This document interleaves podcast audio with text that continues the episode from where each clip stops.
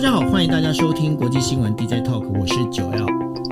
Hello，大家晚安，我是 Dennis。是，今天时间是二零二二年的二月九号，星期三。那在今天里面，我们帮大家准备的五则新闻分别是呢，俄罗斯呢，它本身的那个俄罗斯跟南呃白俄罗斯他们的军演呢，在就是准备要展开了哈。那展开之后，到底这个俄罗斯的军演会不会弄假成真，而成为入侵乌克兰的这个很重要的一件关键？我们今天来跟大家做最新的分析。那另外的话，日本呢，它现在就提供欧洲天然气，为什么要提供欧洲天然气？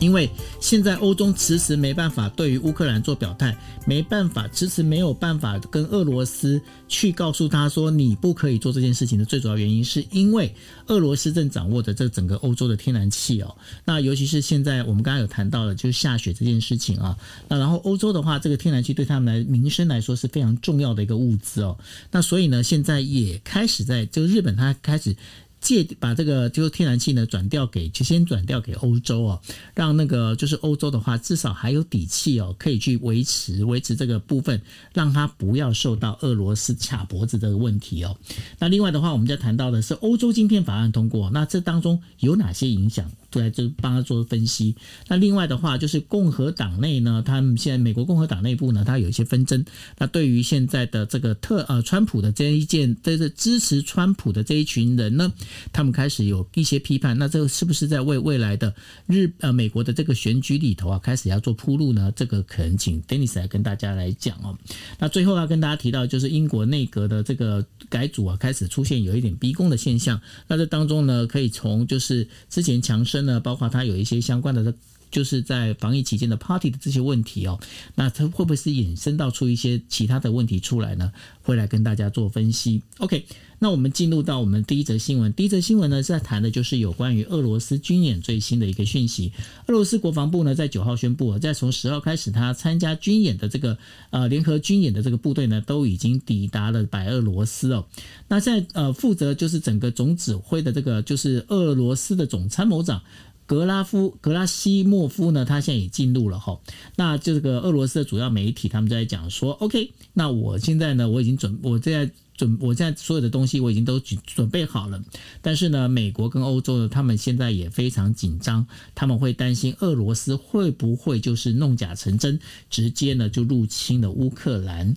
那俄罗斯国防部呢，他们在讲说，他们在包括了就是在白俄罗斯的西南部呢，部署了 S 四百的这个地对空的一个导弹哦。那这个当中，因为他们在这个整个一个演习里面假设的是什么呢？假设就是有外部袭击或者是恐怖主义的情况之下，该怎么去。去做边境防护哦。那另外的话。包括德国总理的德国总统，还有就是法国总统呢，他们其实的德国总理还有法国总统呢，他们也开始在展开这些外交途径哦，但希望能够呃在乌克兰的问题上面呢，能够找到一个比较好的一个解决方案。但是这当中可能要请教一下 Dennis，就是说有关于明斯克协议，其实我们昨天有稍微提到了。那明斯克协议是在二零一五年的时候，他所达成的，这包括德国、法国、俄罗斯还有乌克克兰，他们四个国家达成的一个和平协议，但是没有。实施。那现在的话，好像明斯克协议，德国跟法国希望能够把它提出来。对这件事情，Dennis 你怎么来看？那另外的话，呃，法国总统呢，他们在昨天有讲，就是说，诶，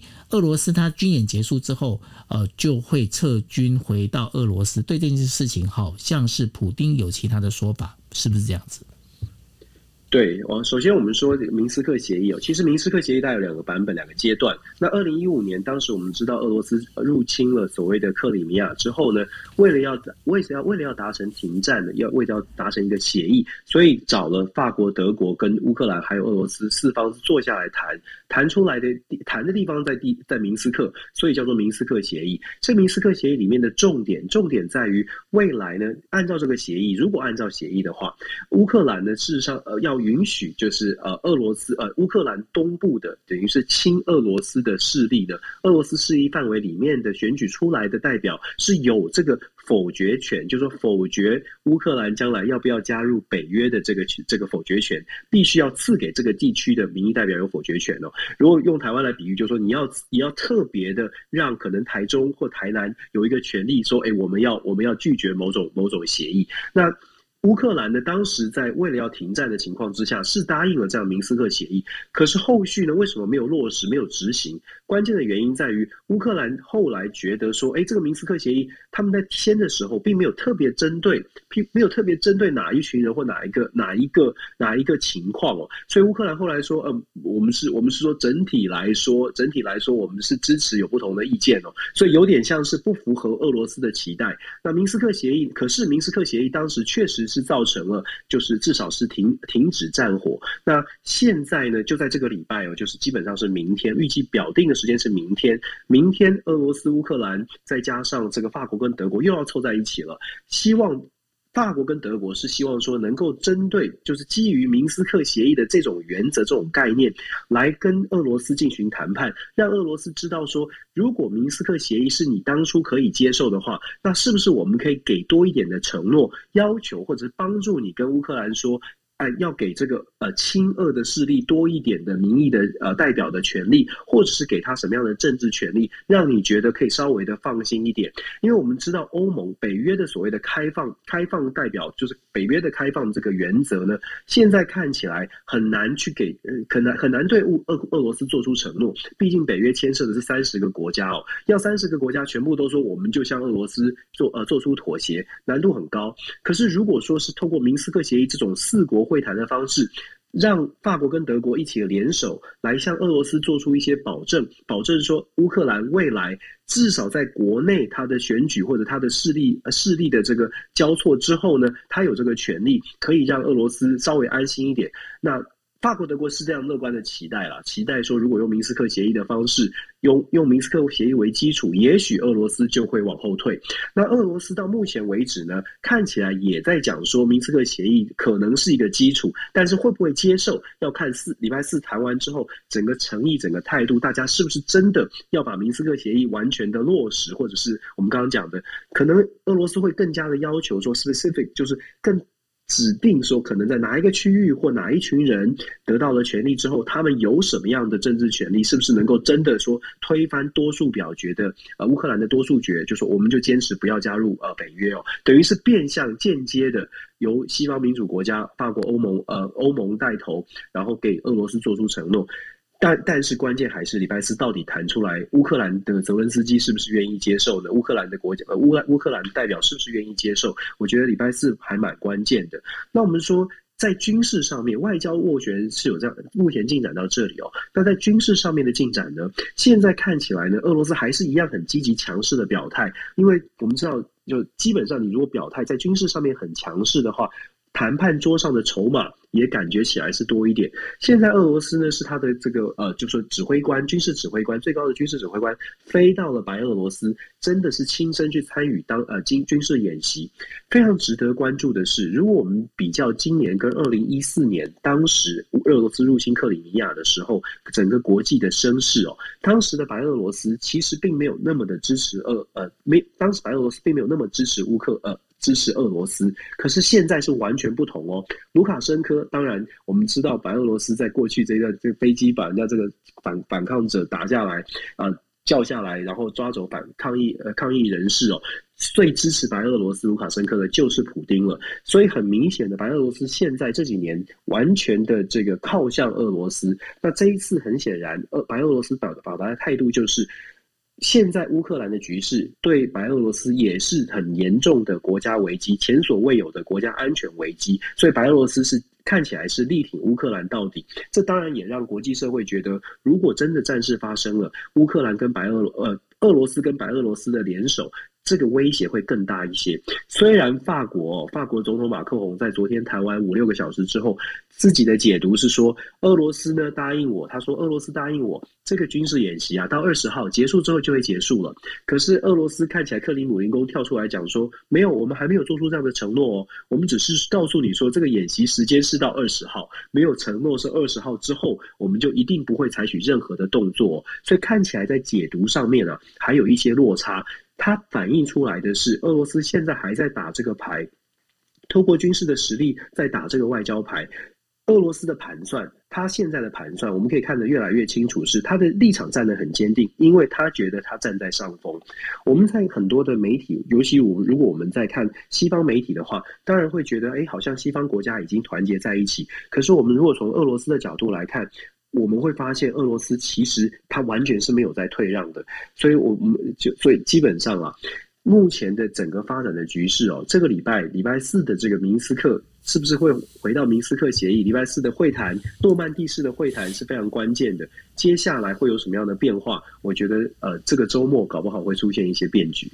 你觉得，因为呃，普丁呢，他一直要求就是西方国家呢能够签署一个那个就是那个我们在讲北大西洋公约组织哦，不向东扩的这样的一个文字协议。那当然就是大家都一定很很纳闷哦，为什么普丁会那么的要求要有这个文字的这个文字的这个承诺哦？这个必须要回到什么？回到就是呃，当时哦，当时就是两德统一的时候啊。那当时呢，美国的那个美国那时候是告诉就是。当时的那个呃，应该是这样，就是戈巴契夫告诉他说：“你放心好了，那个我们那个就是北大西洋公约呢是不会往外扩的，不会往东边扩的。但是呢，在这个部分，他只是口头承诺。那到现在大家就一翻两瞪眼。那这也是。”到目前为止，为什么那个普丁呢会一直想要要求这个有一个白纸黑字写出来的最主要原因？但是，Dennis，你觉得哦，就是现在呃，北大西洋公约组织或者是美国，他们会去签这样的一个白纸黑字的文件吗？其实这个这个故事，你要说它很复杂，很复杂；你要说它很简单，也很简单。最最基本的逻辑线就是为什么俄罗斯要坚持，就是乌克兰不能加入北约。如果从国家安全的角度，你不会希望你旁边的国家去加入你的敌对阵营，或者是对你有敌视的这个阵营，然后甚至将来可能会部署军队。昨天其实俄罗斯普丁在跟马克宏对话的时候。普丁自己讲了一个情况，这个情况确实是法国马克龙也在考虑的，也是欧盟需要考虑的，北约组织需要考虑的。他讲的情况是，现在的克里米亚是在俄罗斯的操控之中哦。如果说乌克兰真的加入了北约，乌克兰现在有大部分的民意觉得克里米亚是被俄罗斯拿走的。那既然俄罗斯现在占领乌呃克里米亚，那如果说乌克兰真的加入了北约，然后乌克兰决定要把克里米亚拿回来，那是不是战争就要爆发？就是夺回克克里米亚，就会有一个战争发生。所以，普丁就问法国的马克宏说：“如果这样的情况，如果乌克兰加入北约，代表的是战争发生，你觉得法国，包括你在内，你们已经决定做好要跟？”呃，俄罗斯打仗的准备吗？你们是不是要看到这样的情况发生？这个就变成反过来，就是要考验欧呃欧洲的国家，他们看到这样的局势，他们是要做出往前冲，还是要往后退？那从西方角度来说，就是我们也会问说，那为什么不能够？为什么不能够做出至少形式上的妥协呢？其实有很多的牵扯在后面哦，包括了整个能源、能源、能源大战。我们说俄罗斯掌握了欧洲的大部分的能源，可是，在俄罗斯跟乌克兰的冲突升高的时候，谁得利很多？抱歉，抱歉，没关系。哎呀，卡住了。你不要激动，这个基本上现在那个约还没有签，没有问题的，我们还是可以等到礼拜四。对对对我说谁得利很多？我觉得我们可以稍微看一下现在整个液态天然气的价格。嗯，液态天然气的价格上涨的速度非常的惊人。那液态天然气来自美国，那美国的厂商得利很多，所以我觉得这后面的角力真的值得大家思考一下。是，那这个当中就谈到了这液态天然气这件事情哦。那因为呢，现在呃，大家如果知道的话，现在其实在呃整个欧洲各国的这个港口啊，现在停满了，就是呃要输送 L 就是 LNG，也就是我们在讲液态天然气的这样的一个船只哦。那今天的话，日本的经济产业大臣就是迪光呃狄田光一呢，他也宣布哦，就是日本将要向欧洲借出一些一部分的一个液化天然气哦。那这部分的天然气的话，从三月开始呢，就会派遣几。几艘装装载那个液化天然气的船舶哦。那每一艘船舶呢，大概可以装载大概七万吨的这样的液态天然气。也就是说，日本将会出借哦，将近有几十万吨的这样的一个规模哦，就要送到这个欧洲那边去。为什么要做这件事情？因为呢，这是美国拜登呢这边请求，就是那个日本能够来配合哦。那日本首相岸田文雄他在九号在首相官邸的一个记者会上，他也表示哦，就是说这个呢，其实是为了要呃解决现在欧洲目面面呃目前面临的所谓的液态天然气严重短缺的一个最主要的一个问题哦。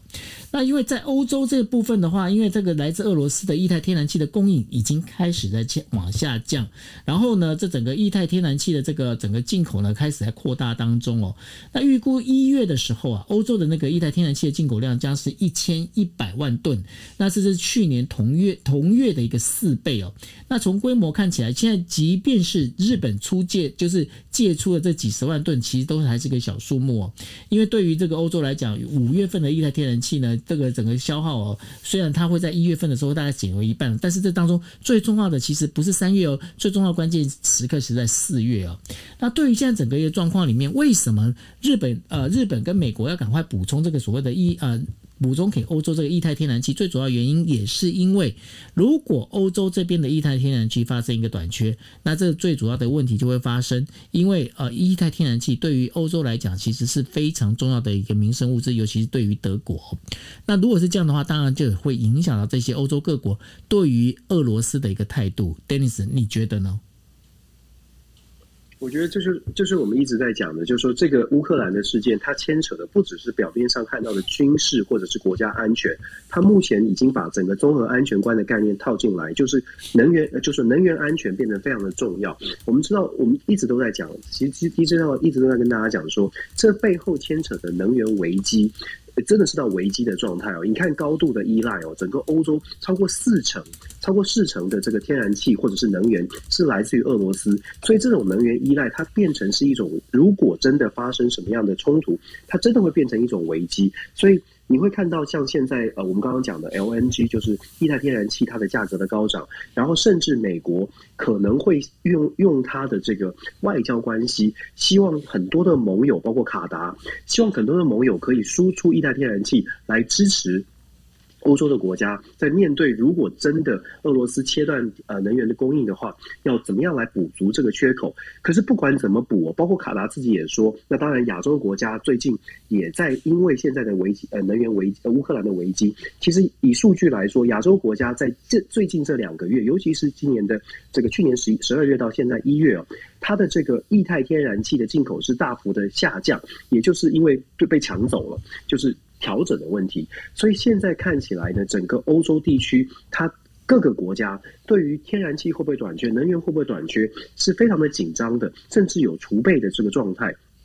所以，我们我们继续看这个天呃这个乌克兰的危机，我会觉得为什么各国现在会越来越多的国家呃牵涉到其中，而且会越来越多的国家希望赶快把这个争议解决，不是因为乌克兰的安全问题，是因为跟自己每一个国家自己的能源问题也有关系哦。我在这边补充一下，就是为什么我们说呃像法国、德国这些国家，美国一直说希望欧洲可以跟美国站在一起，我们来强力的对抗对待对抗俄罗斯，因为能源的关系。所以这些国家很难，真的是很不容易说下定决心。以德国的政府啊，舒兹政府虽然昨这个礼拜去拜会了这个白宫，而且看起来好像要跟美国站在一起，可是我们看看他自己本身的民调，其实现在的新政府从去年到现在，他的民调已经下降非常多，而且呢，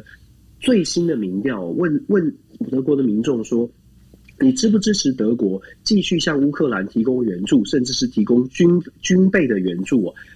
每一党的支持者平均来说，包括执政党的支持者，都有超过百分之六十以上是反对这个想法的，是反对继续德国牵涉到乌克兰的冲突当中，因为德国是非常务实的看待所谓的能源供应的。所以我说，现在目前看起来，为什么俄罗斯好像我们不能说他老神在在，但是看起来俄罗斯完全没有往后退的迹象，因为他看准了美国就算喊得再大声。要让欧洲全部站在美国这一边，考虑他自己的国家利益，完全完全跟着美国走，难度真的太高太高了。嗯，不过这个当中哦，我我想问一下那个 Dennis，你有发现一件事情哦？因为呃，其实不管说欧洲各国啦，哈，他们这些，当然他现在这个整个液态天然气的部分被脖子被卡住了嘛，哈，那被卡住之后呢，这个当中。对于这些国家来讲，他们一定会发现一件事情：我不可能把我的命运交在一个，不管是俄罗斯也好，或交在别人手上。他一定要想办法自己能够生存下来。那解决这个问题里头最大的一个方式，你觉得未来他这个有关能源的部分，他们会怎么走了？我觉得能源的不，你你，我觉得现在现在的状况比较有趣的是，像像我们在讲能源，能源大家都在讲替代能源，可是短期之内哦。我们说整个国际体系过去都是一超多强嘛，美国拍板定案，美国有一个稳定的力量。可是从最近这十年开始，尤其最近这五年开始变有一个蛮大的变动，就是美国的这个强势呢，看起来没有那么强势了，好像也不太不太能够 hold 住整个大局，不能 hold 住大局，就破坏了很多欧洲国家原本的想象。为什么原来的欧洲国家可以放心大胆的说我们要推广绿能？为什么我们要设定可能？一次设定的目标，从二零二零年开始就，二零一零年就开始设定二零三零年计划、二零三五计划。为什么敢去设定长期间的目标？是因为国际体系在当下设定目标的当下是觉得是稳定的。对。可是他们没有料到的是，国际体系会出现这么松动的状态。所以当国际体系出现松动的时候，原本这些所谓的绿能建设啦，或者是再生能源，它就必须要加速。要么是这些再生能源可以加速，马上的科技就。科技就能够赶上，而且马上可以提供相对应的能源；要么就是赶快回到传统的能源，先提供能源再说。现在德国、法国就是遇到这个状况，所以我们会看到法国现在又开始在做，要要要说要重启核能了。德国就开始在讲说，不行不行，跟俄罗斯关系不能搞坏。我刚刚说的民调，其实我们再看一个有趣的民调，是德国的民调。全体德国民众呢，认为北溪二号到底要不要继续，要不要运让北溪二号运作？全体德国民众是百分之五十七支持北溪二号要继续运作的。在西德，也就是现在执政党比较大的票仓是百分之五十三支持。在东德。百分之七十一支持北溪二号，因为在东德位置的关系，他们跟北溪二号利益直接相关哦。整体来说，我们说百分之五十七的德国民众希望北溪二号可以顺利运作。你想想看，我们讲了好多次，想想看，当拜登总统说，如果俄罗斯做了什么事，我们就要让北溪二号停工，我们就要让北溪二号停止使用。你觉得你是德国人，你有过过半的德国民众说要，我们要。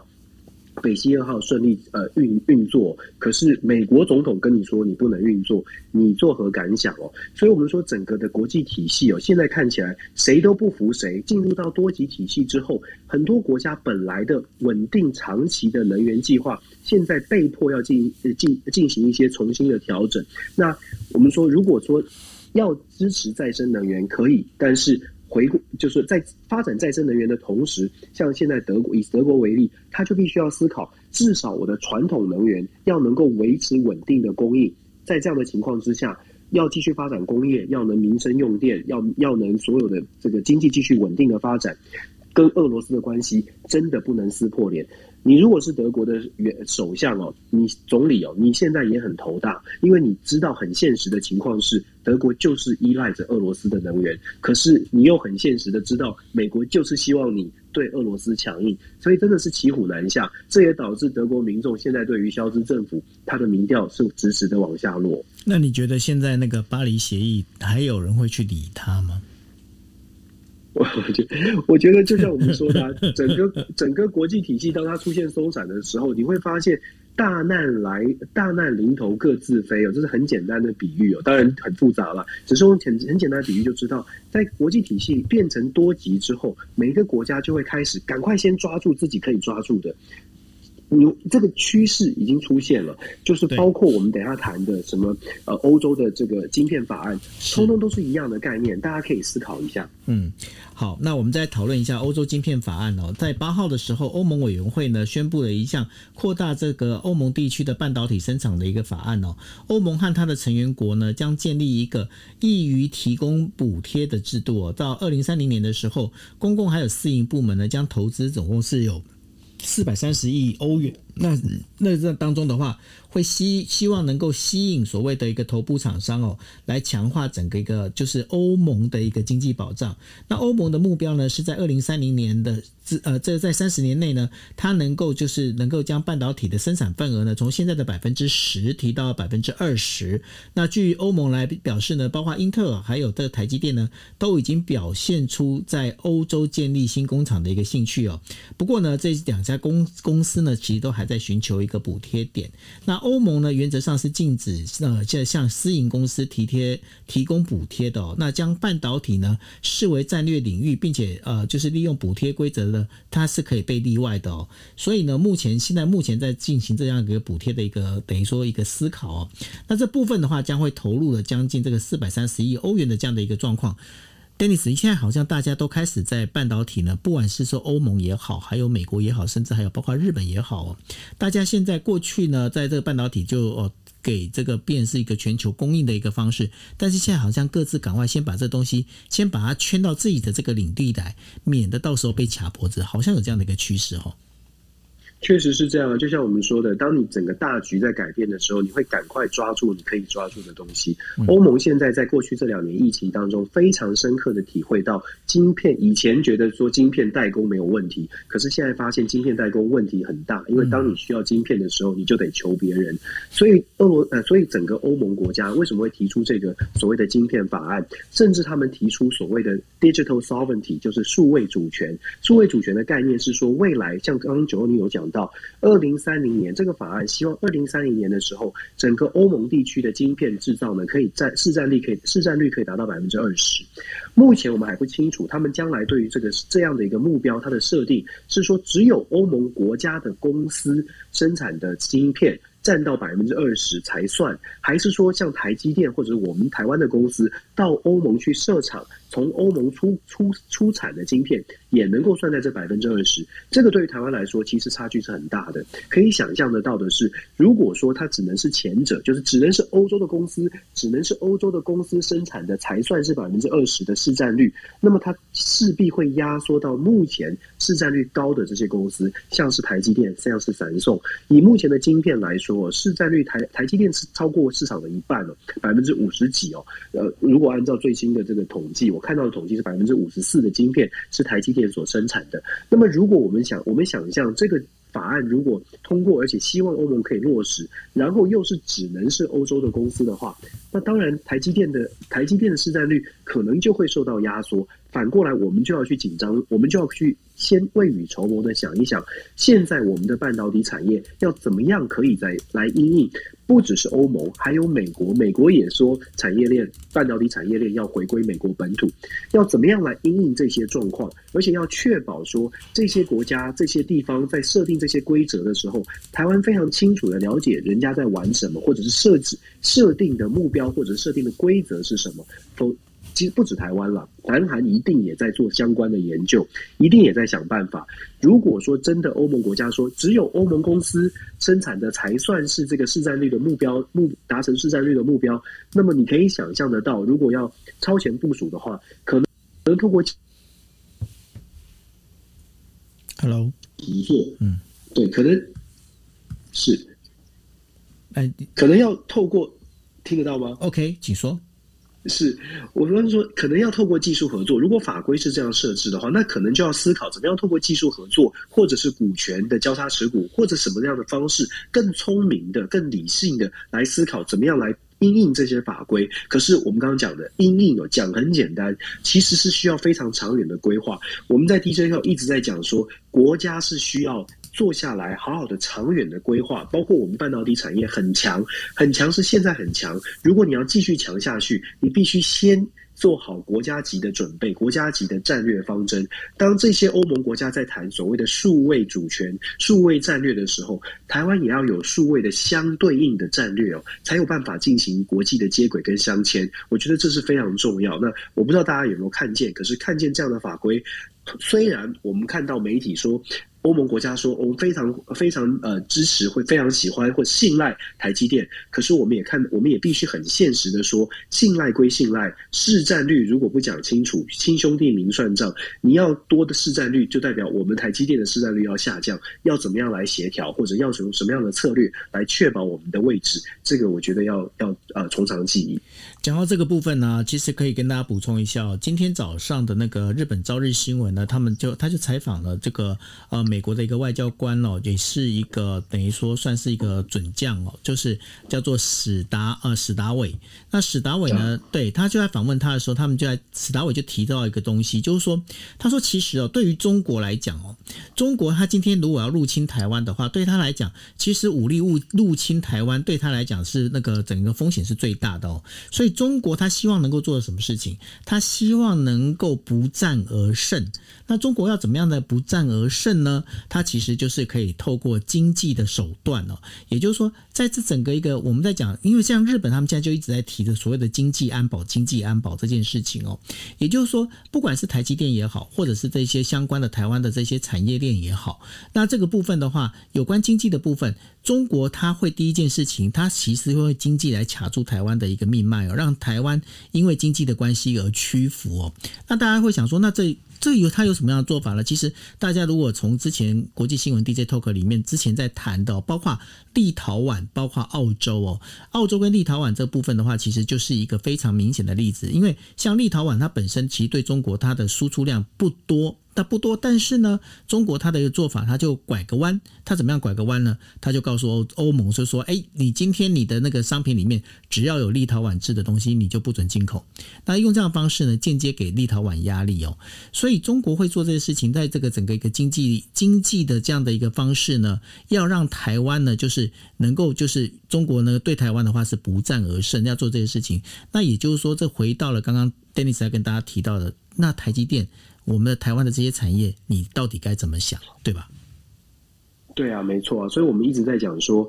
真的冷静下来，不管我们对世界上的所有的国家，呃，是是跟我们是友是敌，或或者是是是怎么样的态度，我觉得我们要回归我们自己国家有什么，诚实的面对我们国家有什么，想一想各种的各各种情况发生的可能性。呃，不管是美国来帮忙，美国不帮忙，中国中国采取什么样的呃呃策略哦，所有的事情都需要做好呃完整的，讲的讲夸张一点，兵棋推演，模拟的模拟的情况，然后好好的制定一下我们国家的发展方针哦。这个是我们 DJ 后一直在讲一直在讲的，关键就是说大家要看清楚局势，大家团结想一想，因为我觉得。真的进入到国多极体系之后，世界的这个混乱的局情况会更多一些，要早一点准备。是，那然后我们进入第四则哦。第四则在谈的就是美国共和党内部的这个冲突哦，开始有点升高。那共和党的领袖呢，就是麦麦康麦康纳尔，然后在八号的时候又公开批评哦，就是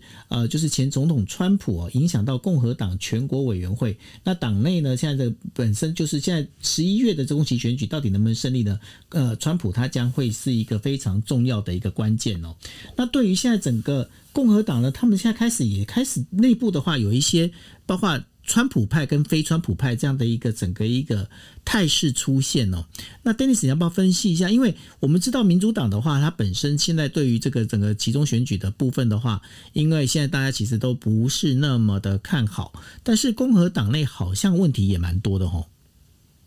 其实你有没有发现，就是因为民主党的选情不是很看好，所以共和党现在也开始出现各争山头了。因为大家都看到看到胜利的曙光了，所以共和党开始有更多的人。开始去思考怎么样能够突围，而共和党呢，在过去这段时间呢，从川普虽然是落选了，可是川普对于共和党，尤其是基层的共和党的选民来说，他有极大极大的魅力跟号召力。到目前为止呢，共和党内所做的各项的各自各地的民调，都还是。川普要要要求川普选二零二四的呼声还是遥遥领先其他所有共和党内的人。这种民调、这种数据哦，会让共和党的其他的政治人物对川普是非常的忌惮。就算他们觉得，哎，一月六号的国会山庄的骚动，就算他们觉得川普有一些问题或者是太过激进，但是他们真的是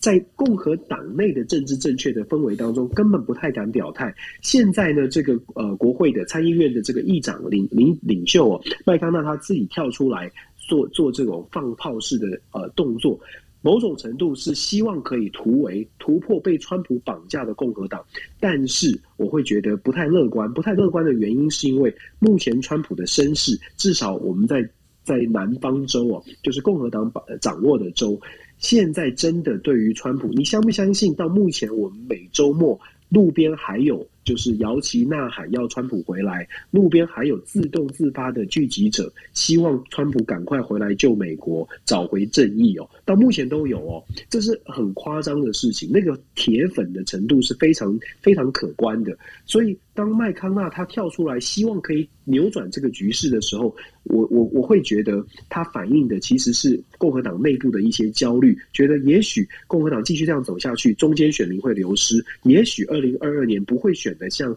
之前大家预期的民主党会惨败，共和党会大胜，因为呃因为。就就是觉得中间选民可能不会买单哦。不过我觉得啦，在共和党，因为美国还是有初选机制哦，在这种初选机制的情况之下，共和党要他不走入川普的阵营里面，或者是不走向。跟川普贴在一起，难度真的很高。尤其川普自己又有又不断的释放出相对的这个意愿跟信跟这个意念，我觉得川普对于二零二四，对于二零二二会有很大的影响，也会继续。只要他身体健康状况 OK，我觉得他对于二零二四其实还是有很大的想想法的。所以你认为川普在二零二四他还是会再出来的？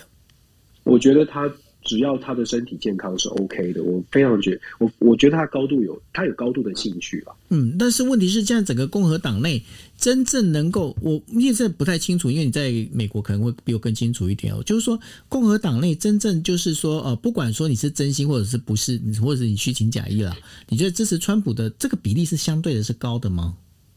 比例很高啊，而且走川普路线很容易就就是能够争取到支持者。很容易，非常容易哦。就是说，因为在现在，就相对于拜登，因为拜登的声势很低嘛，而且拜登的声势是说，我们虽然看这个总统支持度，拜登大概还有三十几到四十哦，可是你看。对于拜登信任度，以及对于拜登认为拜登到底能不能够带领美国，或者他是不是任，其实只剩下百分之二十几啊。相对来说，美国民众会觉得，哎，拜登很弱，但是川普很强，又很很有活力，现在还继续讲话的时候还是很有活力，讲话还是斩钉截铁。相对乌克兰的事件，川普根本不用做什么，他只要跳出呃跳跳出来讲，他已经跳出来讲过好几次，他跳出来讲说，如果是我当总统，俄罗斯绝对不敢这样做。可是他当总统的时候，他跟俄罗斯其实关系还 OK 啊。也就是说，他只要这样放话，美国的这个共和党的支持者就会说：对对对，川普总统很强势，根本不可能像拜登让俄罗斯予取予求、胡作非为。这种这种这种讯息战或者这种声势哦，川普很厉害。那目前看起来，川普确实在共和党内，如果真的他跳出来选。我我觉得没有人敢敢去挑战他，也没有人有办法挑战他。至少目前看起来，所有人都都在想办法配合着川普路线在走。二零二二年，他的影响力如果真的让他带着母鸡一样的带着共和党在二零二二年集中选举真的选得不错，你想象一下，这个母鸡有可能说放弃他的机机会，不选二零二四，或者是不在二零二四发挥更大影响力吗？是，那这当中谈完川普的话，我们就必须要谈到英国的也有点川普味道的这个强生哦。那面临那个内忧外患，然后逼宫的危机的那个英国首相强生呢，八号宣布小规模的做内阁改组，那希望用这样的方式呢，能够安抚民怨，避免下台的危机哦。那强生私底下还讲了，要他离开这个首相府啊，除非出动一个装甲师的兵力，才能够逼他下台哦。那 BBC 他也报道了，就是脱欧派的大将也是下啊，等于说呃，就是下议院的这个领袖哦，就是纳斯莫格呢，他现在是要出任呃新设的这个英国脱欧事务大臣。那职责呢是包括了就是要提升政府的运作效率。那瑞斯莫格呢，他原本的职位呢是由他原现在原本的职位呢是由保守党的党鞭哦，也就是史宾塞来接替。那前欧洲事务大臣希顿哈里斯，他则出任的就是这个党鞭来整顿保守党国会议员的一个纪律哦。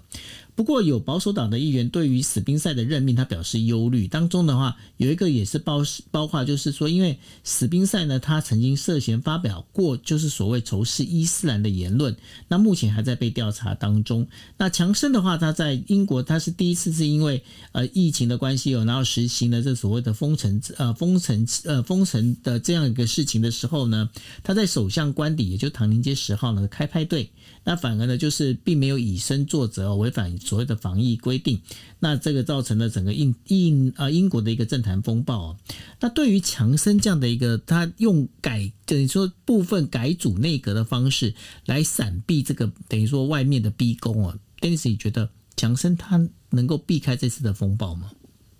我觉得难度越来越高了，因为强生啊，你看他，你看他用的这些人，仔细了解这些人的这些这些新的，就是内阁小幅改组，他用的人都是他的亲信。所谓的亲信是指他用的都是极更右派的、更保守派的。刚刚你报道的这些，包括了 Henry 呃，包括了这个 Spencer 啊，什么对呃 Rees Mogg 这些人都是保守派。那 Spencer 他自己就是因为就是有一些呃对伊斯兰的这些言论有仇恨争议啊，对。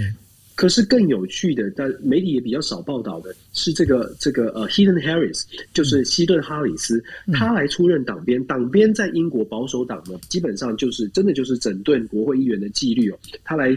可以说是协调，但是也可以说是管秩序，有点像风纪鼓掌。风纪鼓掌。可是 Heaton Harris，Heaton Harris 有什么样的争议呢？你知道，在疫情当，就是在脱，他是脱欧大将。嗯。在英国脱欧期间哦，他脱欧之后，他曾经作为国会议员，他发函给英国的这个高等教育，就是各大学，他去要求各大学提供学校内任何老师讲到脱欧的课程，课程的内容怎么报道，怎么教导脱欧，他要求各个大学给给报告，交出老师的这个课程课纲，交出老师的姓名跟背景。为什么他要这样做呢？他认为说脱欧的讯息不能够在这个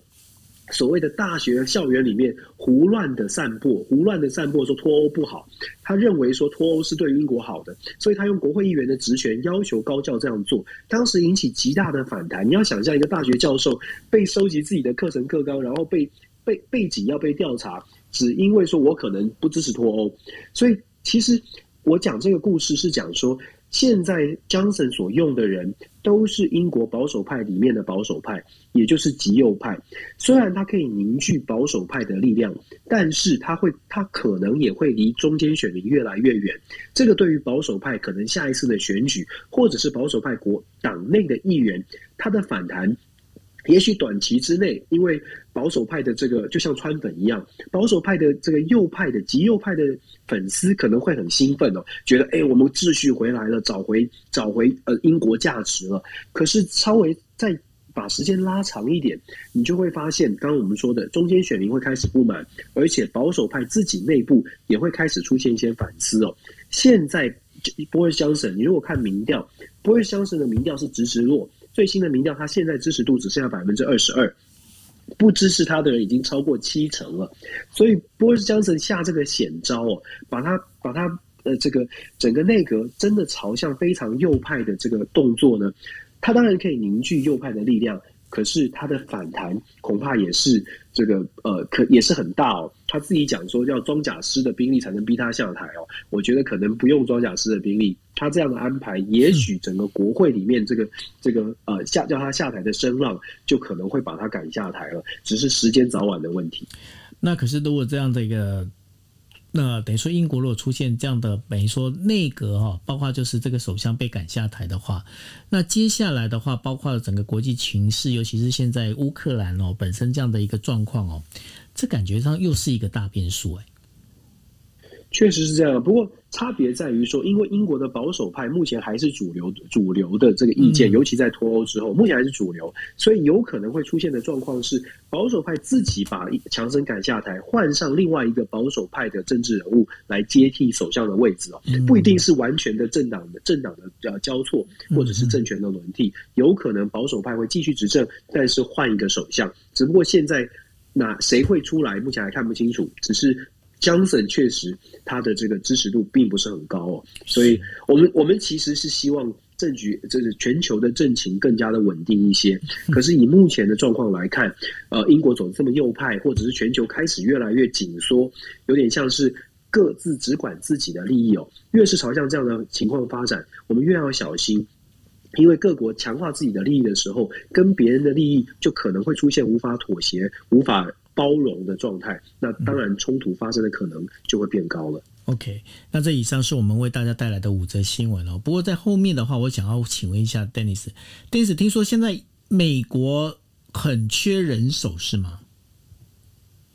美国到处都在征人啊，大家不，我也不知道为什么，就是大家可能就是呃，啊、不太想工作吧，因为那个到处都在缺人。对啊，因为那个就是八号的时候，就是拜登这一边的话，他在讲的，就是说因为人手不足啊，那然后尤其是现在的那个我们在讲的这个货车啊，货车司机啊不够，那不够的状况现在是怎么样？拜登他们现在准备是说找退伍军人啊，但就先接受所谓的职业训练，接受职业训练之后呢，然后让这些退伍军人呢，因为他们过去在军队里面就已经有开过军卡，然后去做运输的这样的一个的习惯了。所以呢，他们希望是把这这这些退伍军人重新训练之后，让他们可以来补充说所谓的现在物流网里头啊，这很多的这个货卡、这个货车啊，没有人开的这样的一个状况。那现在的话，他的因为这个美国政府他们现在需要支援这个就是退伍军人的呃这个一个现象呢，他是说，哎，经过九十天的这个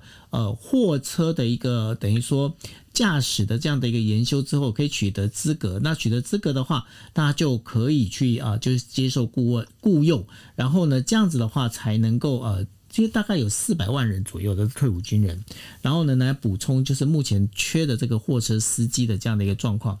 美国现在整整个一个缺人的状况那么严重，到底它主要的原因是什么？我觉得这个是很很多结构上的问题也有，然后整个疫情之后，大家对于生活的态度的转变也有，各方的说法都有了。从之前的包括美国给的太多的失业的补助啊、呃，然后疫情当中的补助很多，让大家至少生活上面无余，可以稍微撑得久一久一点。然后也有人说呢，是因为因为疫情的关系，大家对于生活可能重视的事情呃有重新的思考吧，就是呃健康重要还是呃还是还是赚钱重要？出去有冒险有风险，我们要不要要不要出去上班？公司如果不愿意配合所谓的这个远距上班的话，我还要不要继续做？那如果不做的话，我可以撑多久？以前大家会觉得，呃，可能更多人会说，我们就去上班就去上班。可是现在这两年，真的让呃很多人的心态做了一些改变哦。呃，我我还是要强调。各种的说法，或者是各种的原因，其实讨论很多。但是至少我们看到现在看到的结果，确实美国要面对的，也到目前为止还没有找，坦白说还没有找到解决方法的是，现在缺工的情况是很严重的，到处都在征人，到处都在需要人手。那是不是跟美国的劳工劳工的人数其实不够，也也可能也有一点关系哦。对啊，因为这当中其实大家知道，这个货车司机不够啊，就是货柜车司机不够，对于整个啊全球经济其实影响很大。为什么呢？因为现在有很多船，现在好像还停还停在那个美国美国的这个港口这边，还是没办法卸货那个货柜的部分。那如果是这样子的话，其实造成整个为什么就是现在我们现在讲的，就是说包括为什么就有通膨啊这些相关的，其实都是这么来的吼。那所以这当中的话，有很多大家。必须要去理解的。那对于美国这些呃，包括这个缺工的现象哦，未来会怎走？那这个我们会持续的再帮大家再继续观察下去。